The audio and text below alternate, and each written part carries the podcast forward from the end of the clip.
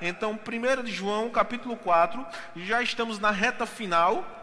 É? Já chegando aí nos finalmente desta carta, trabalhamos desde o capítulo 1, não é? então fizemos capítulo 1, capítulo 2, capítulo 3 e hoje então, começando o capítulo 4, nós vamos ler do versículo 1 até o versículo 6. Assim diz a palavra de Deus: Amados, não deis crédito a qualquer espírito, antes provai os espíritos se procedem de Deus porque muitos falsos profetas têm saído pelo mundo fora.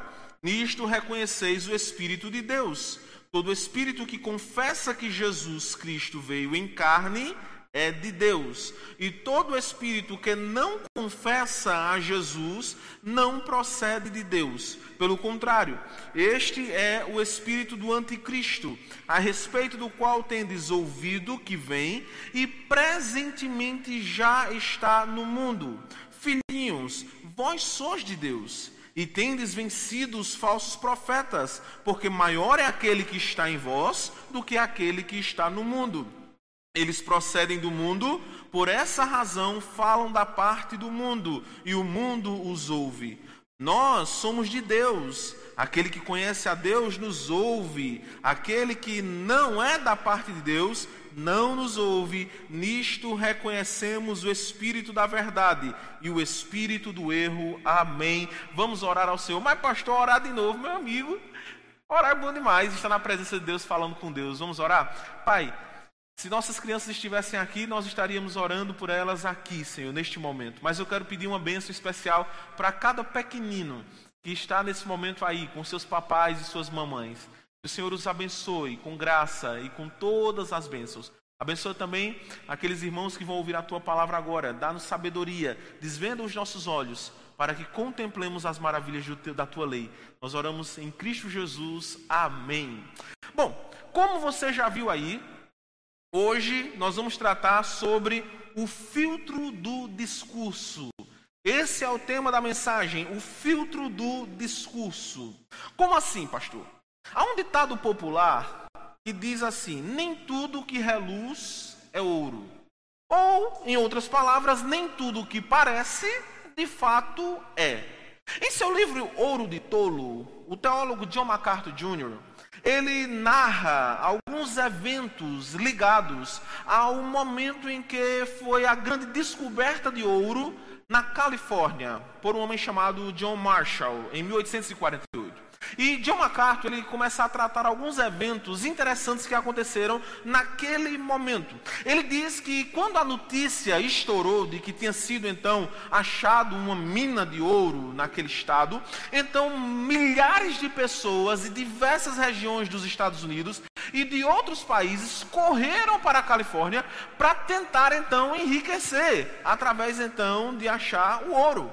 Mas aí, irmãos, quão grande foi a surpresa do povo quando esse povo chegou na região, começou então o trabalho de mineração, e aí então eles perceberam ou tiveram que lidar com a difícil realidade de que nem tudo que reluz é ouro. Como assim, pastor? Havia algumas pedras douradas que normalmente eles pegavam e que aparentemente pareciam muito com ouro, mas que na verdade, quando se olhava minuciosamente, então percebia-se de que não tinha valor nenhum. E por isso, então, segundo MacArthur, ele diz que aqueles mineradores, eles precisavam fazer alguns testes para saber o que de fato era ouro e o que não era ouro. E aí, irmãos, eu fico pensando na frustração daqueles homens, né? Que de repente então achavam aquela pedra e diziam, poxa, enriqueci, agora vou enricar, tenho muito dinheiro, e daqui a pouco faz o teste e não era ouro. Que grande frustração, enfim, né? O famoso ouro de tolo. Então, quantas pessoas que tiveram essa experiência, que viram a pedra aparentemente preciosa, dourada, e pensaram, é ouro, achei, mas que na verdade não era. Irmãos, na verdade, a experiência vivida por esses mineradores tem muito a nos ensinar, a nós que vivemos em contexto de igreja. Por quê? Em um mundo de tantas imitações do real, nós precisamos ter cuidado quando o verdadeiro é imitado pelo falso. Esse é um cuidado que nós precisamos ter em nossa vida. Por exemplo, quem conhece bem dinheiro, quem trabalha com dinheiro, por exemplo, no banco ou com outras esferas que lidam com dinheiro, sabe muito facilmente a diferença entre uma nota verdadeira e uma nota falsa. Então, raramente, se é que alguma vez essa pessoa vai ser enganada por uma nota. Porque essa pessoa só de olhar, só de tocar, já conhece a diferença entre uma nota verdadeira e uma nota falsa. Mas uma pessoa que não conhece bem de dinheiro, Facilmente então é enganada e pega uma nota falsa e a pega então como verdadeira. Talvez você até já tenha passado por experiência assim, de de repente pegar um dinheiro e de repente uma nota uh, alta, de um valor alto, e aí quando você vai passá-la para frente, alguém diz: essa nota é falsa. Você diz: eu não acredito. E o pior é que você não lembra quem passou para você. Mas eu não sei quem foi, eu não sei onde eu recebi, eu tive visto várias transações, porque a diferença entre quem conhece e quem não conhece. Quem conhece nota pelo olhar, quem conhece nota pelo simples tocar. Mas aquele que não conhece, então, se deixa enganar. Da mesma forma, em relação a várias outras coisas. Você sabe que muitas marcas famosas de tênis, de, de roupas, então são imitadas. E há muitas pessoas, então, que compram e dizem: ah, ninguém vai perceber. Mas quando pega alguém que conhece, ao olhar, então já sabe que é uma imitação, já sabe que é algo falso, por causa de um traço, uma diferença, às vezes algo muito sutil, mas que aquela pessoa que conhece então percebe a diferença entre o verdadeiro e o falso. Irmãos, com o evangelho não é diferente. Nós vivemos em um tempo de muitas imitações do verdadeiro evangelho. Algumas imitações são péssimas. São tão péssimas que qualquer pessoa já pode perceber logo que não é o evangelho. Mas nem sempre é assim. Às vezes há algumas imitações do Evangelho que são tão parecidas com o Evangelho, que são tão similares, que enganam até mesmo aquelas pessoas que conhecem o Evangelho. Aquelas pessoas que vivenciam com o Evangelho são quase enganadas com então essas imitações. Enfim, irmãos, há muitos pregadores que têm um grande poder de persuasão, que falam de forma que agrada ou convence as pessoas, que tem um discurso, uma retórica que deixa as pessoas boquiabertas, que faz com que as pessoas comprem suas ideias. E na verdade isso não é novo, o próprio Jesus falou sobre isso. Em Mateus capítulo 24, versículo 24, Jesus disse, ele falou sobre um tempo em que ele diz que surgirão falsos cristos e falsos profetas e farão grandes sinais e prodígios, e ele disse que se possível fora, enganariam até os escolhidos. Vejam o poder de persuasão desses pregadores. Pregadores que falam com poder de persuasão tão grande, que fazem sinais e prodígios, que as pessoas olham lá e dizem assim: é de Deus. E Jesus disse: se fosse possível, até os eleitos seriam enganados. Irmãos, a coisa não é brincadeira. Por isso que o texto que nós lemos hoje, estamos meditando, tem uma grande importância para nós que vivemos no século 21. Nós precisamos saber lidar com o verdadeiro e com o falso. Nós precisamos saber as diferenças entre o verdadeiro e o falso. Precisamos saber discernir entre um e outro. E é isso que João está dizendo para nós. Nós temos visto que um dos objetivos de João, talvez o principal objetivo, quando ele escreveu esta carta, foi alertar a igreja para um grupo de mestres, de professores, de pastores, né, pregadores, que estavam pregando uma palavra que parecia a palavra de Deus, mas não era a palavra de Deus. Era um tipo de pessoal que estava pregando e eles pregavam veementemente mas pregavam então o evangelho que parecia com o evangelho, parecia com a mensagem dos apóstolos, mas não era a mensagem dos apóstolos. E aí João, durante toda a carta, ele faz pelo menos três testes para que possamos então compreender o que é o verdadeiro pastor e o que é o falso pastor, o que é o verdadeiro mestre e o que é o falso mestre. Esses três testes que João faz são os testes social, o teste doutrinário e o teste moral. Você que tem acompanhado essa série de sermões, você tem visto como nós temos trabalhado esses três testes. Já falamos sobre os três. E vez por outra, então, nós estamos retomando, como hoje. Hoje nós vamos retomar o teste doutrinário.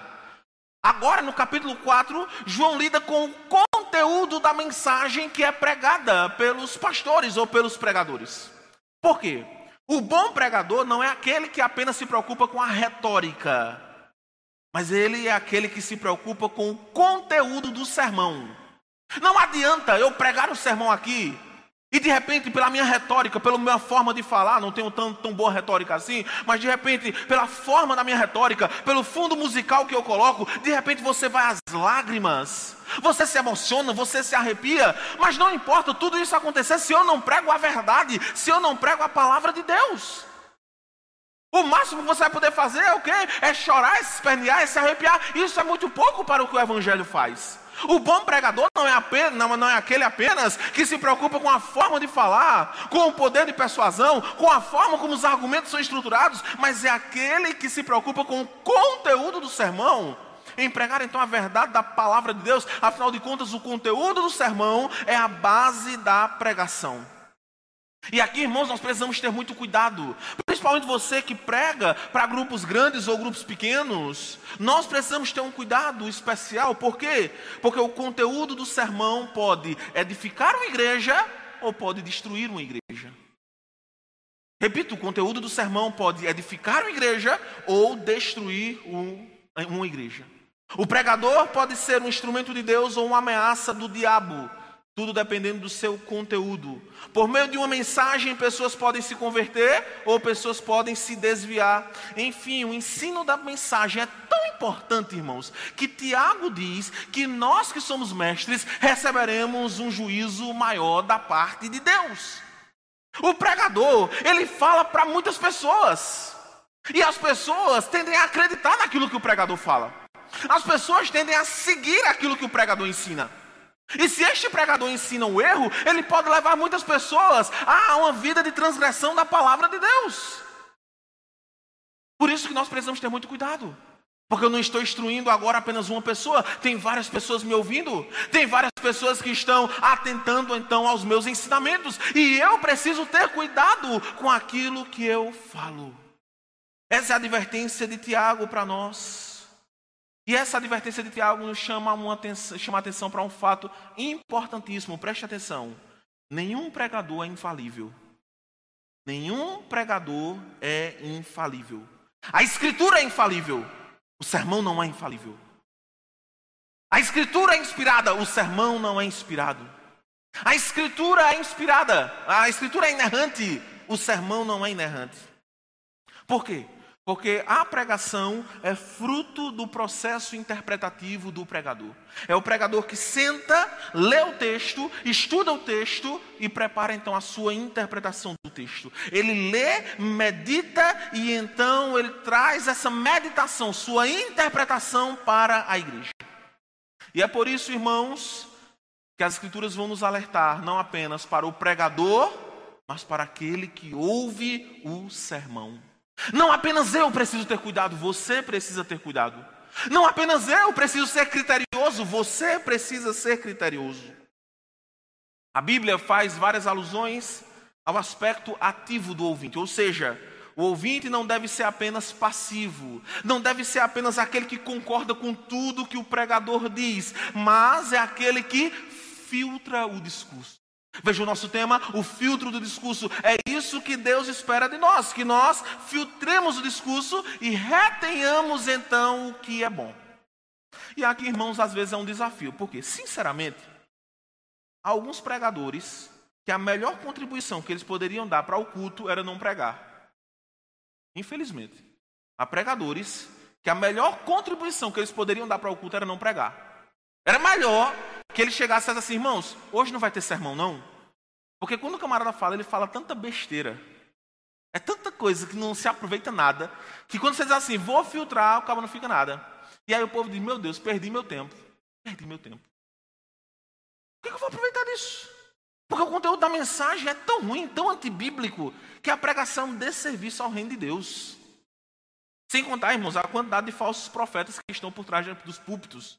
Pregando então a palavra dita de Deus. Então, essa é a preocupação de João. João está escrevendo para um povo que estava rodeado de falsos profetas, falsos pastores, falsos mestres, e estavam ouvindo diversos discursos. E João está ali alertando esses irmãos a como lidar com esses discursos que eles estavam ouvindo. João está dizendo como eles devem se comportar, o que eles devem fazer, como eles devem proceder diante dessas pessoas. E aí, irmãos, nesse ponto, João nos apresenta três meios de lidar com esses discursos e de filtrar esses discursos. Primeiro meio que João apresenta. Ele diz que nós devemos ter uma postura crítica. João diz que nós devemos ter uma postura crítica. Veja o versículo 1 que ele diz: Amados, não descrédito a qualquer espírito, antes provai os espíritos se procedem de Deus, porque muitos falsos profetas têm saído pelo mundo fora. O que é que João está dizendo aqui, irmãos? Nesse versículo, João está dizendo aí: não seja ingênuo, não seja ingênuo. Não acredite em tudo que você ouve, não seja crédulo demais. Há muitas vozes dissonantes no mundo evangélico. E muitos irmãos são tão ingênuos que eles não filtram nada. Acreditam em tudo que escutam. E não apenas acreditam, como reproduzem tudo que escutam. Há muitos irmãos que não têm, então, a capacidade de discernimento para saber entre o que é bom e o que é mal. E aí basta ouvir uma frase de efeito que já estão reproduzindo em suas redes sociais. Sem nem saber a fonte, sem nem saber o teor, sem nem fazer uma boa hermenêutica daquilo que ouviram. E João está dizendo: não seja ingênuo demais. Há pessoas, irmãos, que ligam a rádio evangélica no início do dia e vão até o fim do dia. E tudo que diz na rádio, eles dizem amém. Tudo que dizem na rádio, eles dizem amém. Eles não filtram nada. É mais ou menos como aquelas pessoas falou de Jesus, eu estou dentro, pastor. Falou de Jesus, estou dentro. E há muitas pessoas que estão assim, não sabem filtrar nada. São pessoas que estão na igreja muitas vezes há anos, mas não sabem a diferença entre um bom sermão e um sermão ruim. Deixa eu perguntar uma coisa para você. Você sabe a diferença de um bom sermão e um sermão ruim? Você sabe? Você sabe a diferença entre alguém que pregou bem e alguém que não pregou bem?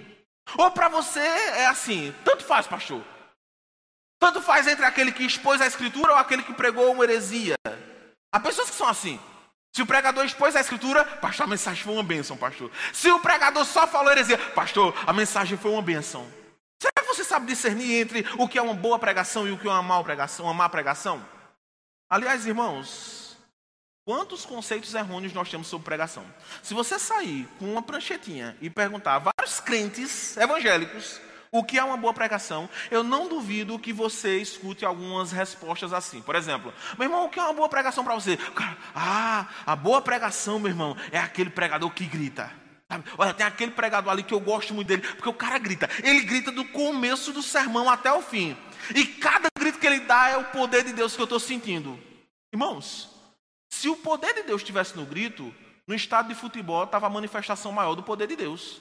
Porque o povo não para de gritar, principalmente quando tem um gol. Então, na hora do gol, era o momento que a unção ia estar maior. Mas na verdade não tem isso. Mas para muitas pessoas, essa é a concepção de um bom sermão. É o pregador que grita muito. Para outros, então eles diriam: Ah, para mim a boa pregação é aquela pregação que é de autoajuda, porque é aquele pregador que encoraja, é aquele pregador que nos coloca para cima, que vê o nosso potencial. Outros já iriam para outro extremo: a boa pregação é aquela pregação da lapada, é aquele pregador que não amacia, que bate e tal. Outros talvez diriam o seguinte: Ah, para mim o bom pregador é aquele que é mais engraçado, sabe? Quanto mais engraçado, melhor é o pregador. Eu gosto daqueles que a gente não para de rir, é do início ao fim. Outros talvez diriam: a boa pregação é aquela que o pregador externa uma espiritualidade maior, os dons espirituais. E são esses os conceitos quando nós vemos no universo evangélico de uma boa pregação. Talvez poucos diriam: a boa pregação é aquela em que o pastor, em que o pregador expõe as escrituras com fidelidade, aquela na qual o pregador aplica a palavra para o nosso dia a dia de forma correta. Irmãos, infelizmente, há muitas pessoas que têm visões assim, visões distorcidas do que é um bom sermão, do que é um bom pregador, do que é uma boa pregação, e estão se iludindo com uma série de sermões fracos, sermões ralos, sermões que nós dizemos são sermões pipoca, que enchem, mas não nutre. Já comeu pipoca? Você come um saco de pipoca, você fica cheio, mas não tem nutrientes. Há muitos sermões que são assim. O pessoal sai empolgado, né? Eita, estou empolgado. Mas a empolgação não dura muito por quê? Porque foi somente algo externo, foi somente algo sem conteúdo. E aí essa pessoa tem que ficar dependente do pregador, porque ela tem que voltar no outro dia para ele dar outra dose de empolgação a ela. Quando na verdade a Escritura faz diferente, a Escritura não apenas nos empolga, ela nos dá o conteúdo para a nossa empolgação. Quando nós saímos ouvindo uma palavra sobre as promessas de Deus, nós não saímos empolgados, meramente empolgados, nós saímos fortalecidos pelo Espírito de Deus que nos fortalece por meio da palavra de Deus. E essa é a diferença entre uma boa pregação e uma má pregação. E aqui é a preocupação de João para nós que estamos na igreja. São mensagens assim. João diz que nós não devemos dar crédito. Irmãos, não deis crédito a qualquer espírito. João diz: sejam criteriosos. É isso que ele vai dizer agora. Antes provai os espíritos se procedem de Deus. Por que, que João diz isso? Porque ele sabe, que, que ele sabe que o diabo é um imitador. Lutero chamava o diabo de o macaco de Deus. Paulo diz que o diabo é tão astuto que ele se disfarça de anjo de luz. Segundo Coríntios capítulo 11, versículo 14. Então, diante dessa possibilidade de engano do diabo, de imitação do diabo, Paulo nos chama a termos uma postura crítica. É isso que Paulo diz: seja crítico. Ele diz: provai os espíritos se procedem de Deus. Agora calma aí, preste atenção. Calma aí. Eu não estou dizendo aqui que a partir de hoje você tem que vir para a igreja ou ficar aí do outro lado da tela com um lápis e uma caneta ali, na hora do sermão, para anotar os erros do pregador. Não é isso que eu estou falando. Eu não estou dizendo que a partir de agora, então, você vai ser aquele camarada chato e tem uma mensagem você não consegue ver nada de bom na mensagem. Tudo que você consegue ver é apenas o aspecto negativo da mensagem e os erros que o pregador cometeu, sejam na gramática ou seja na interpretação. Não é esse tipo de crítica que João está falando. Esse tipo de crítica é a crítica negativa. A crítica que João está chamando para nós é a crítica positiva, ou seja, João está nos chamando a sermos mais analíticos naquilo que nós ouvimos. Pastor, seja mais específico, como assim? Em Atos capítulo 17, versículo 11, a Bíblia dá um exemplo claro do que eu creio que João está falando aqui. Atos capítulo 17, versículo 11 fala sobre os crentes de Bereia. E o texto diz que esses crentes de Bereia eram mais nobres do que os de Tessalônica, pois receberam a palavra com toda a avidez, examinando as escrituras todos os dias para ver se as coisas eram de fato assim. Observe que esses irmãos aqui, eles são elogiados por Lucas, que é o escritor. Lucas diz que eles eram mais nobres do que os de Tessalônica. Por quê?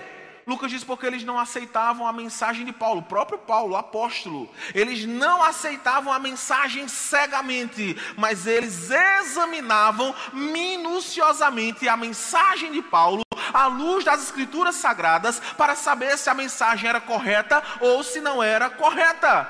É esse tipo de postura que João está chamando a atenção para nós. Nós precisamos ter uma postura crítica nesse sentido. Precisamos analisar o discurso, filtrar o discurso à luz da palavra de Deus.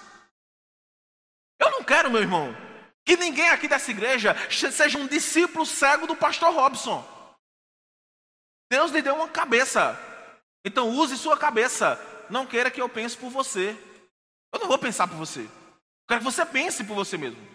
Eu quero que você leia as escrituras sagradas e chegue às suas conclusões. O que é que eu vou fazer? Eu vou lhe ajudar nesse processo. Eu vou ensinar a você, vou compartilhar o conhecimento com você. Mas eu não vou pensar por você. Era isso que os crentes de Berea faziam. Eles não deixavam Paulo pensar por eles. Eles iam às escrituras sagradas, examinavam o sermão, liam as escrituras, comparavam com o texto, com o ensino de Paulo. Era isso que eles faziam. E é isso que eu quero que você faça, meu irmão. Leia as escrituras, examine as escrituras, examine o meu sermão à luz da palavra de Deus. Nós temos estudado a palavra de Deus aqui. Toda quarta-feira temos estudado sobre o cristão e o dinheiro. Temos feito aqui a exposição bíblica, a teologia bíblica do dinheiro. Temos estudado. O que é que eu quero que você faça? Eu quero que você examine nas Escrituras, que você leia as Escrituras Sagradas. Temos estudado no domingo pela manhã sobre cosmovisão cristã. Aliás, no próximo domingo vamos falar sobre a sexualidade na cosmovisão cristã. Inclusive, temos trabalhado diversos temas relacionados ao cristão nessa cultura. O que é que eu quero que você faça? Eu quero que você analise esses estudos à luz da palavra de Deus.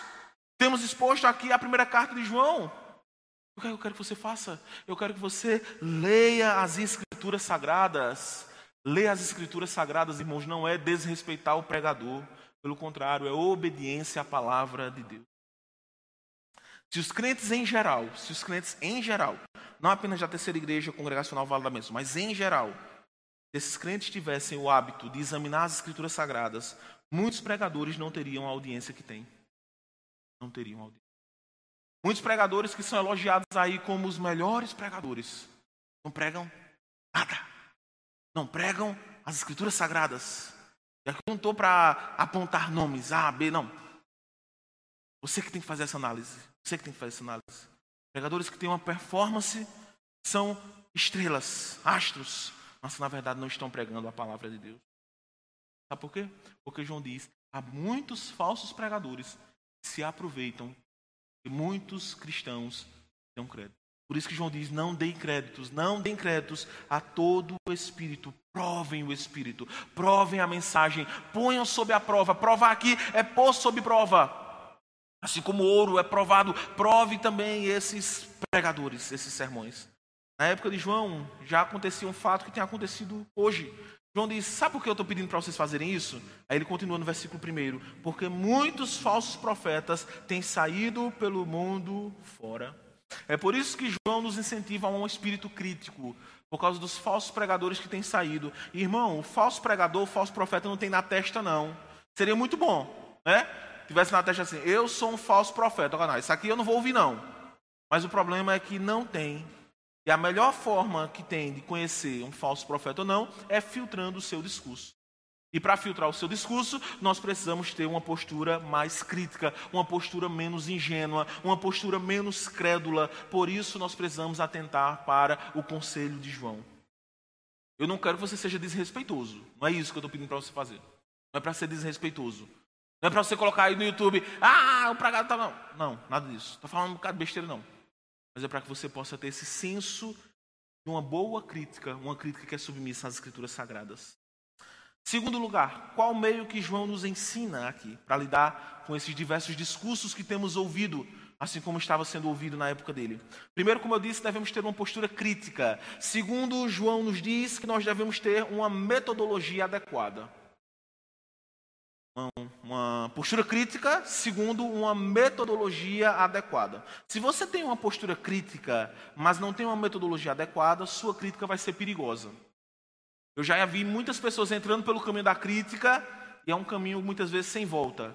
Eu já vi muitas pessoas que eram crentes fervorosas e aí depois começaram a observar as falhas da igreja, as falhas dos sermões, daqui a pouco começaram a se achar muito boas, melhores do que todos, e aí daqui a pouco então o irmão se perdeu.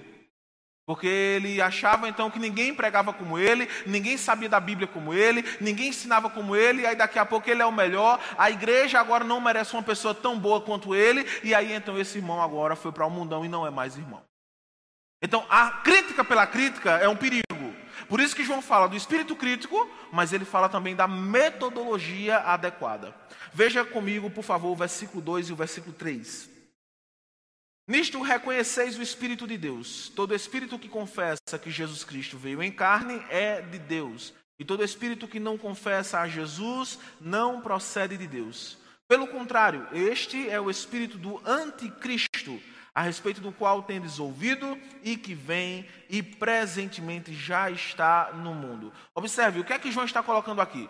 Nós não podemos ser simplesmente críticos e ter uma crítica desenfreada. Ele aponta parâmetros. Há um parâmetro que rege então o espírito crítico. A questão é: como saber se um espírito ou uma mensagem é de Deus ou não? Qual o critério? Como saber disso? E João diz aqui: nisto reconheceis. Veja, ele aponta o ponto: nisto é que vocês vão reconhecer. Bom, a resposta de João é uma resposta bem do momento. Ele diz que o critério para reconhecer se alguém é de Deus ou não, se uma mensagem é de Deus ou não, se o Espírito é de Deus ou não, ele diz o seguinte: se alguém confessa que Jesus veio em carne, este é de Deus. Se alguém nega que Jesus veio em carne, este não é de Deus. Ah, peraí, calma aí, vou muita calma nessa hora. Nesse momento, João estava lidando com uma heresia muito pontual. Aqui era um problema, para você que não sabe, que a gente chama do docetismo. Não se assuste com a palavra. A palavra docetismo vem do verbo grego dokel, que significa parecer. Havia um grupo na época de João que dizia o seguinte: que Jesus, quando esteve aqui na terra, ele parecia ter um corpo humano. Quem olhava para Jesus via a aparência de um corpo, mas na verdade era só aparência, ele era só espírito. Se você chegasse para Jesus e assim, vou tocar, você não ia tocar, porque era só um espírito. Então, essa heresia chamada docetismo dizia Jesus parecia humano, mas não é humano. E aí João diz: está errado, não é de Deus. Tá. Hoje em dia, eu acredito que ninguém negaria a humanidade de Jesus. Há alguns grupos que até negam a divindade, mas a humanidade, eu sinceramente acredito que ninguém duvida. Mas há um princípio aqui que nós podemos aprender. O que é que João está dizendo? Existem termos, existem pontos que não podem ser negociados. Não podem ser negociados. É esse o ponto de João.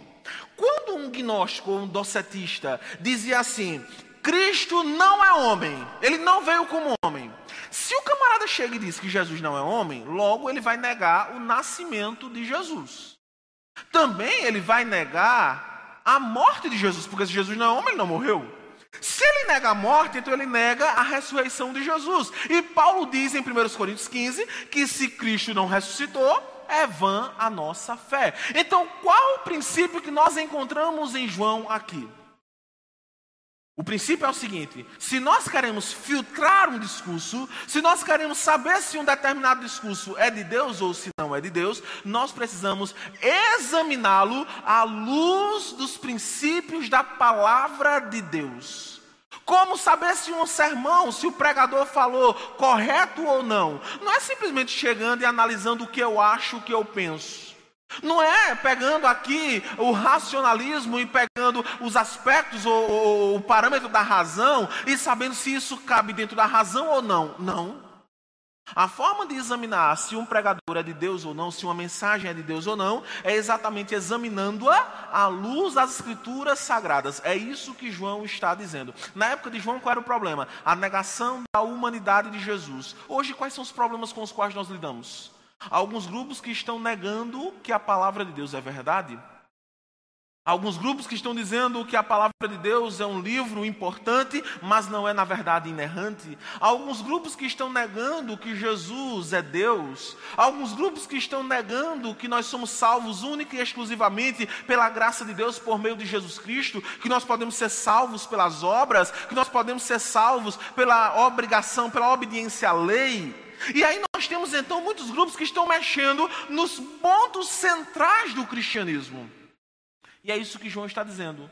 Você quer filtrar um discurso? Quer filtrar uma mensagem? Então você precisa entender o que a Bíblia ensina, entender o que as Escrituras nos instruem, sobre o que elas nos instruem. Precisamos compreender. Por que, irmãos? Como é que você quer discernir entre o verdadeiro e o falso? Pelo que você acha? Nosso coração é enganoso, nós vimos na semana passada. A nossa mente é finita. Se nós queremos, de fato, examinar o discurso de alguém, nós precisamos comparar este discurso àquilo que as escrituras sagradas nos dizem. Lembre dos bereanos. A Bíblia diz que eles ouviam o discurso e que eles iam examinar nas escrituras. É assim que nós devemos fazer. A Bíblia é a nossa regra de fé e de prática. É nela que nós temos então a revelação de Jesus, a vontade de Deus para as nossas vidas. É ela que é inerrante. Então, para que meu sermão seja um sermão correto, ele precisa estar amparado nas escrituras sagradas. Eu não posso ler um texto e fugir do texto. Eu não posso ler um texto e não expor o texto. Eu não posso não simplesmente fechar a Bíblia e dizer, irmãos, agora vou dizer o que eu acho, o que eu penso. Não. Você não está aqui para ouvir o que eu acho, o que eu penso. Você está aqui para ouvir a voz de Deus, e a voz de Deus soa através das Escrituras sagradas.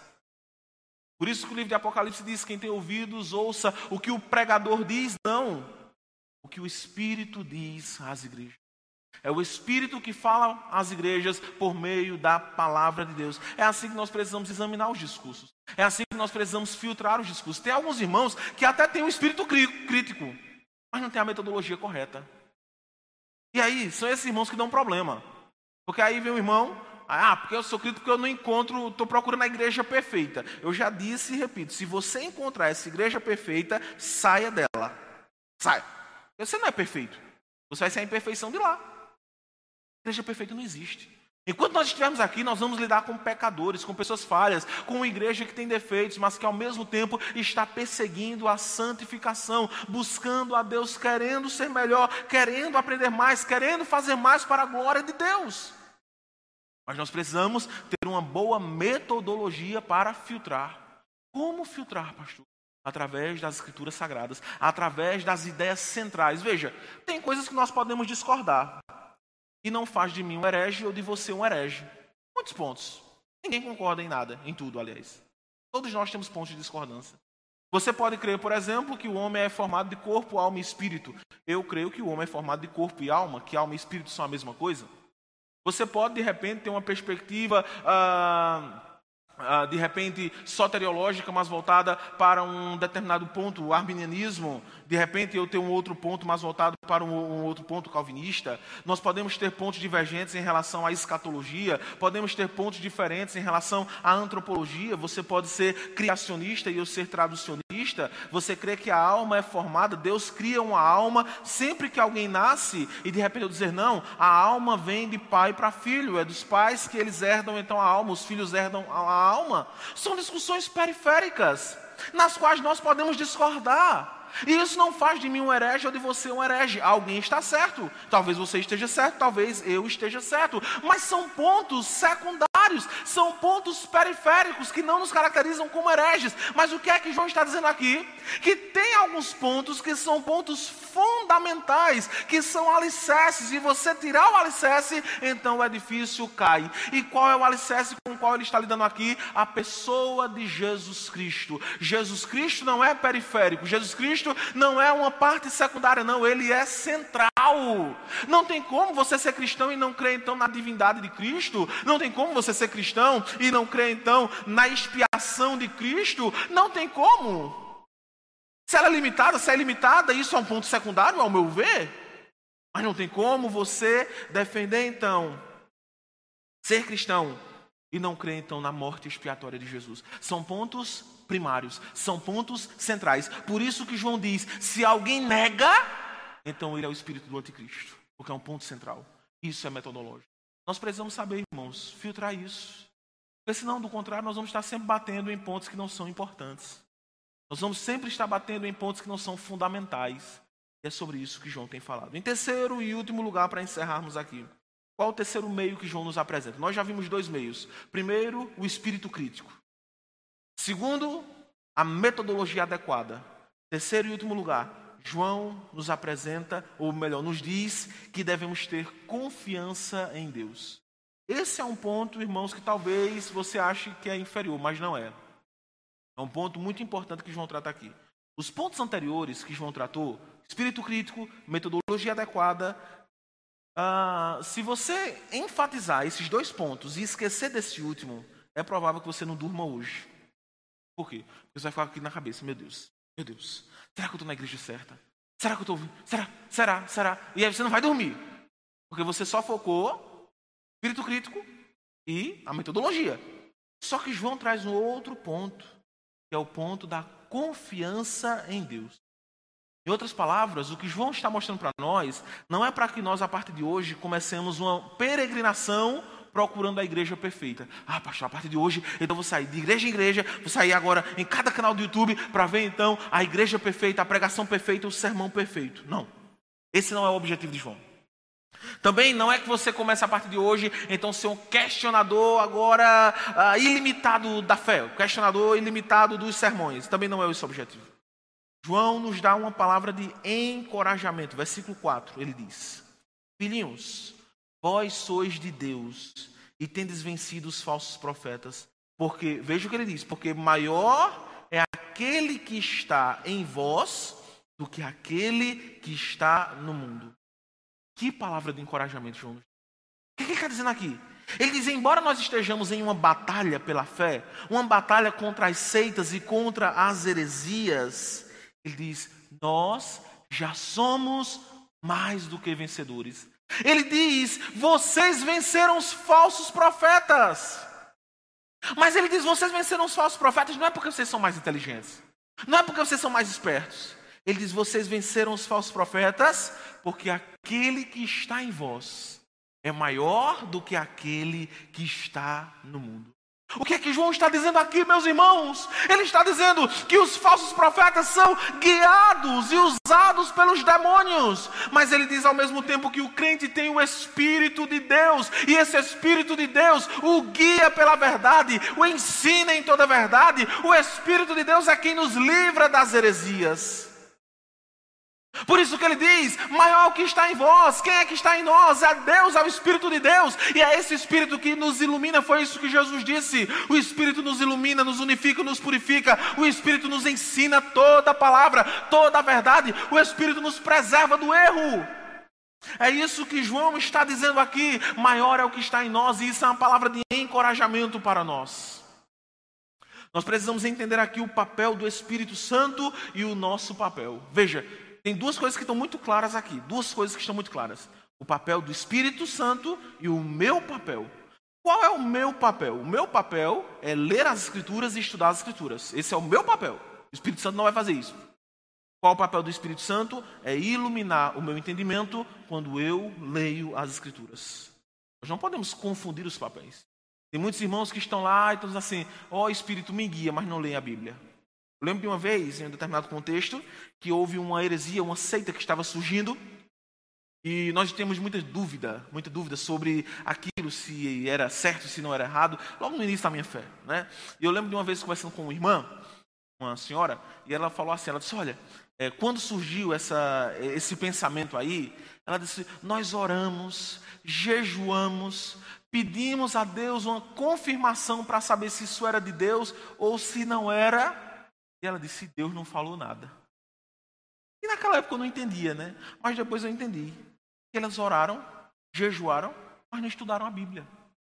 Porque se eu quero saber se o movimento é de Deus ou se não é de Deus, eu não vou só orar e jejuar. Eu oro, jejuo, mas eu leio as Escrituras Sagradas. Porque o Espírito de Deus me guia pela verdade, me guia pela palavra de Deus. É isso que João está dizendo aqui. Há uma promessa maravilhosa do cuidado de Deus sobre nós. Deus não nos abandona. Nós podemos contar com o Espírito de Deus que habita em nós para vencer os falsos profetas. Você não precisa ficar aí sem dormir. Ai meu Deus do céu, será que a terceira igreja, a congregacional Vale da Bênção é de Deus? Será? Se tiver um erro, dois erros, como é? Não vou dormir mais, não.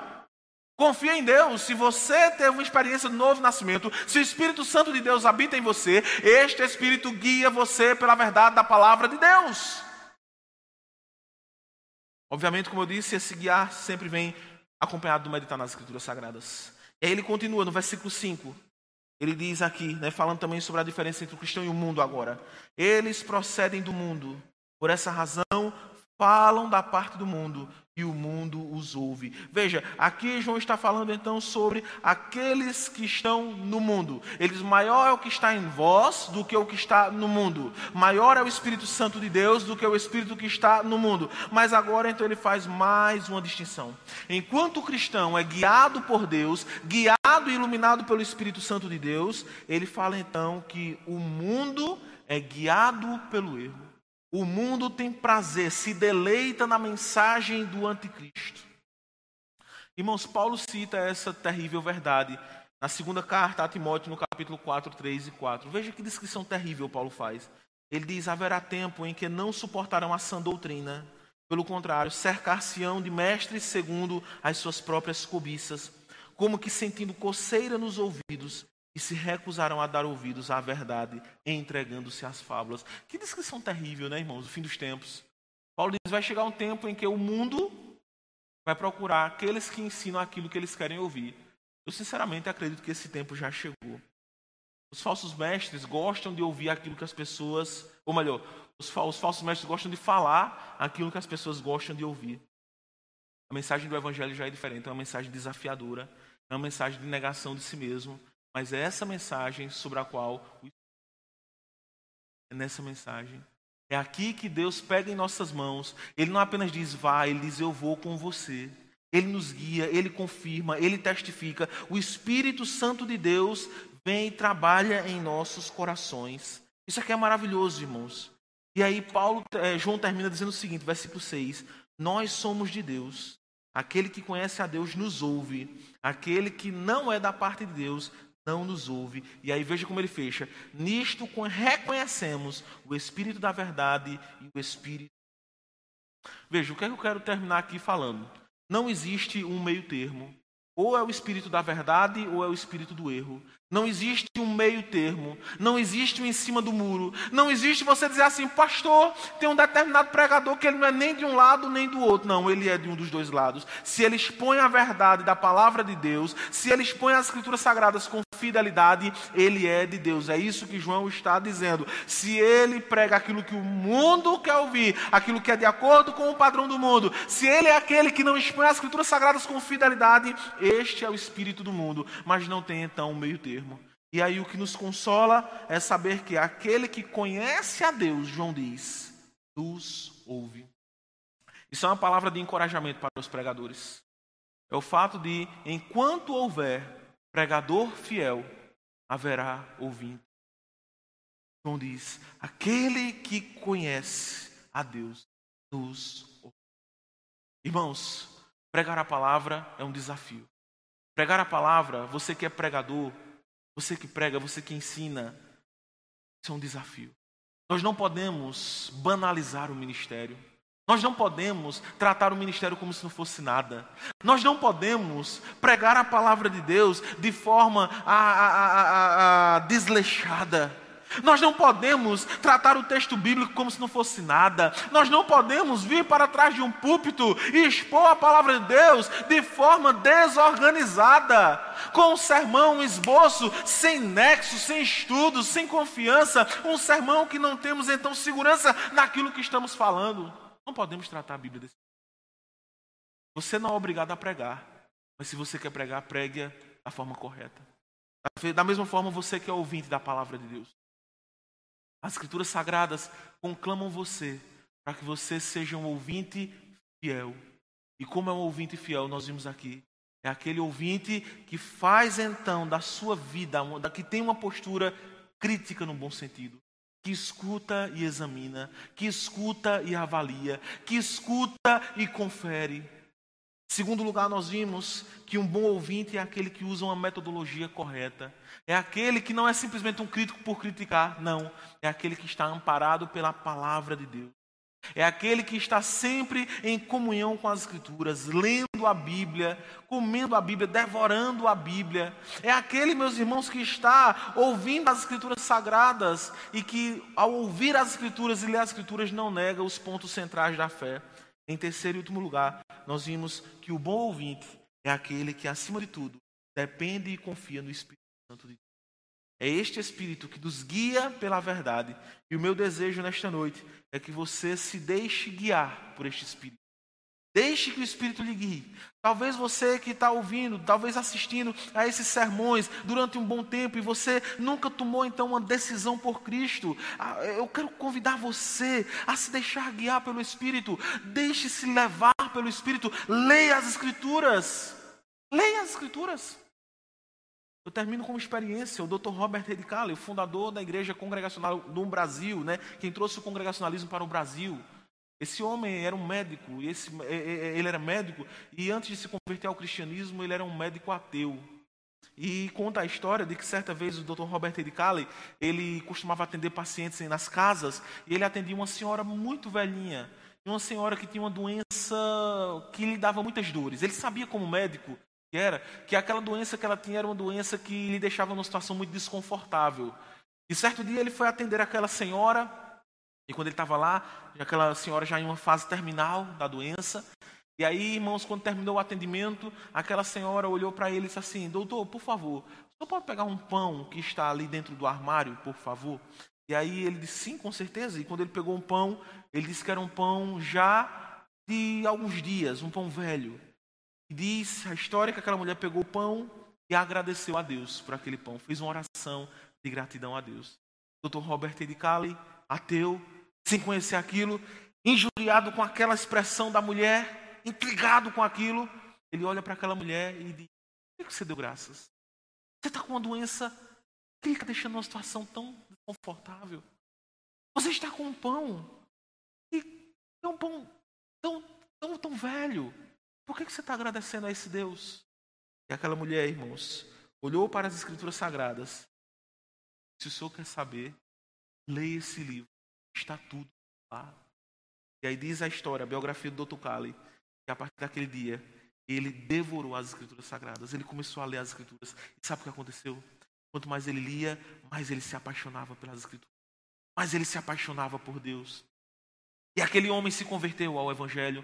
Aquele homem se tornou um missionário. Ele veio para o Brasil, foi perseguido na Ilha da Madeira, em Portugal. Ele veio para o Brasil, sofreu perseguição, mas deixou uma história, um legado aqui. Por quê? Porque um dia este homem leu as Escrituras Sagradas, examinou as Escrituras Sagradas. É isso que eu digo para você. Seja um bereano, seja alguém que lê as Escrituras, que examina as Escrituras. Não se deixe levar por todo o vento de doutrina. Examine as Escrituras Sagradas. Jesus disse, e elas testificam. Jesus disse: vocês erram porque não conhecem as Escrituras. Examinai as Escrituras, porque elas testificam. Se você puder, curve sua cabeça, feche seus olhos, vamos orar. Pai, nós louvamos o Teu nome, te agradecemos, porque o Senhor nos deu a Bíblia. Há tantos povos, Senhor, que não têm um versículo da palavra de Deus. Há tantos povos que não têm esse livro e nós a temos. E muitas vezes negligenciamos tanto sua leitura. Ó oh Deus, queremos te pedir pela tua igreja, desperta o teu povo. Ó oh, Senhor, aviva a tua igreja, desperta a tua igreja, Senhor. Que a tua igreja possa ter o hábito de ler as Escrituras, de meditar nas Escrituras, que amemos esta palavra. Ó oh, Senhor, que possamos fazer deste livro o nosso livro de cabeceira, que possamos amar este livro, que possamos devorar este livro e que possamos, acima de tudo, ver este livro. Senhor meu Deus, livra-nos, livra-nos dos falsos conceitos, livra-nos dos falsos mestres, livra-nos, ó Deus, das heresias, livra-nos, Senhor. Vamos ser preservados por Ti. O Espírito Santo continue nos guiando por toda a verdade que possamos fazer a nossa parte, que é meditar na palavra de Deus. Abençoa a tua igreja, Senhor. Todos aqueles que estão ouvindo a este sermão. E onde esta mensagem estiver chegando, que eu possa estar levando irmãos e irmãs a se apaixonarem cada vez mais pela Bíblia. Nós agradecemos por. Amém. Irmãos, nós estamos no final do nosso culto. Quero louvar a Deus por você que esteve aí do outro lado. Dizer para você que amanhã, preste bem atenção agora nos avisos. Amanhã nós vamos ter a nossa última live tá? É, ali pelo Facebook, tá bom? Vamos ter a nossa live amanhã. Até uma forma de. Tem muitos irmãos que estavam nos acompanhando, gente que não era da igreja é, e tal. Então, assim, é uma forma de dizer a esse pessoal né, que a, nós vamos voltar às nossas atividades então presenciais, tá? Então, amanhã, se Deus nos permitir, nossa última live, tá? Espero que todos estejam conectados conosco momento maravilhoso. Na quarta-feira, então, nós já vamos ter então nosso culto aqui, se Deus quiser, tá bom? A não ser que aconteça algum problema daqui para lá, espero que não. Mas vamos estar aqui e vamos ter a transmissão também, tá? Vamos ter aqui e vai ser transmitido. Então, é, como temos um número restrito de pessoas que vão poder vir aqui, então vamos, estamos estudando como faremos entre essas questões, mas vamos estar transmitindo. Então não se desespere, nós vamos continuar nossa série de estudos sobre dinheiro, inclusive falando sobre dízimo né? Começamos o estudo na semana passada sobre dízimo, vamos terminar nessa semana. Então, com certeza você que está aí do outro lado vai ser edificado também, tá bom? Domingo pela manhã da mesma forma, culto aqui, é, escola bíblica dominical aqui, aliás, e também transmissão e sempre nesse passo, né? Até o dia que vamos voltar ao normal e aí então fechamos as transmissões e vamos voltar somente presencialmente, tá bom? Mas por enquanto vamos trabalhar dessa forma. Qualquer dúvida que você tiver, você sabe o número de telefone que sempre a gente disponibiliza aqui, é só você ligar, entrar em contato e com certeza vamos ter a maior alegria de poder ajudar você, tá bom? Então que Deus abençoe a sua vida, nós vamos orar encerrando agora e que possamos continuar firmes e fortes no Senhor, amém? Pai, queremos te agradecer por tudo que fizemos nesta noite, te agradecer, Senhor, pelos louvores, pelas orações, pela pregação da tua palavra, te agradecer por cada irmão irmã que veio aqui a este lugar cantar, tocar. Te agradecer, Senhor, por aqueles que estão em suas residências. Ó oh, Deus, esse tempo que passamos aqui somente online foi um tempo de muito aprendizado. Te louvamos porque esse tempo está chegando ao fim, Senhor. Poderemos voltar mesmo com um número restrito, mas poderemos agora fazer o melhor: ter pessoas aqui e ter pessoas também por trás da tela. Que nessa nova fase o Senhor continue abençoando muitas pessoas, ó Deus, e que possamos estar sempre focados naquilo que o Senhor quer nos ensinar. Ó oh, Deus, ajuda-nos, ajuda-nos, Senhor, para que possamos ser melhores crentes, melhores pessoas que vivem para a honra e glória do Teu nome. Ajuda-nos nesta semana, que tenhamos uma semana próspera, Senhor. Próspera na alma, próspera no corpo. Que o Senhor abençoe os nossos negócios. Que onde pusermos a nossa mão, possamos ver a bênção do Senhor sobre a obra daquilo que fizermos. Ajuda-nos, ó Deus, que esta semana, nesta semana, somos livres das más notícias. Livra-nos de acidentes, ó Deus. Livra-nos, Pai, do homem mau. Que possamos ter uma semana cheia das tuas ricas bênçãos e que possamos viver em todo o tempo para glorificar e exaltar o teu nome. Recebe a nossa adoração, nosso louvor, nossas ações de graças, em nome de Jesus. Amém. Que a graça do nosso Senhor Jesus Cristo, que o amor de Deus Pai, que a comunhão e as consolações do Espírito sejam convosco e com todo o povo de Deus, agora e sempre. Amém. Lembrando que o vídeo das crianças está aí, tá? Então entre lá no canal da igreja e assista com seu filho e com sua filha, tá bom?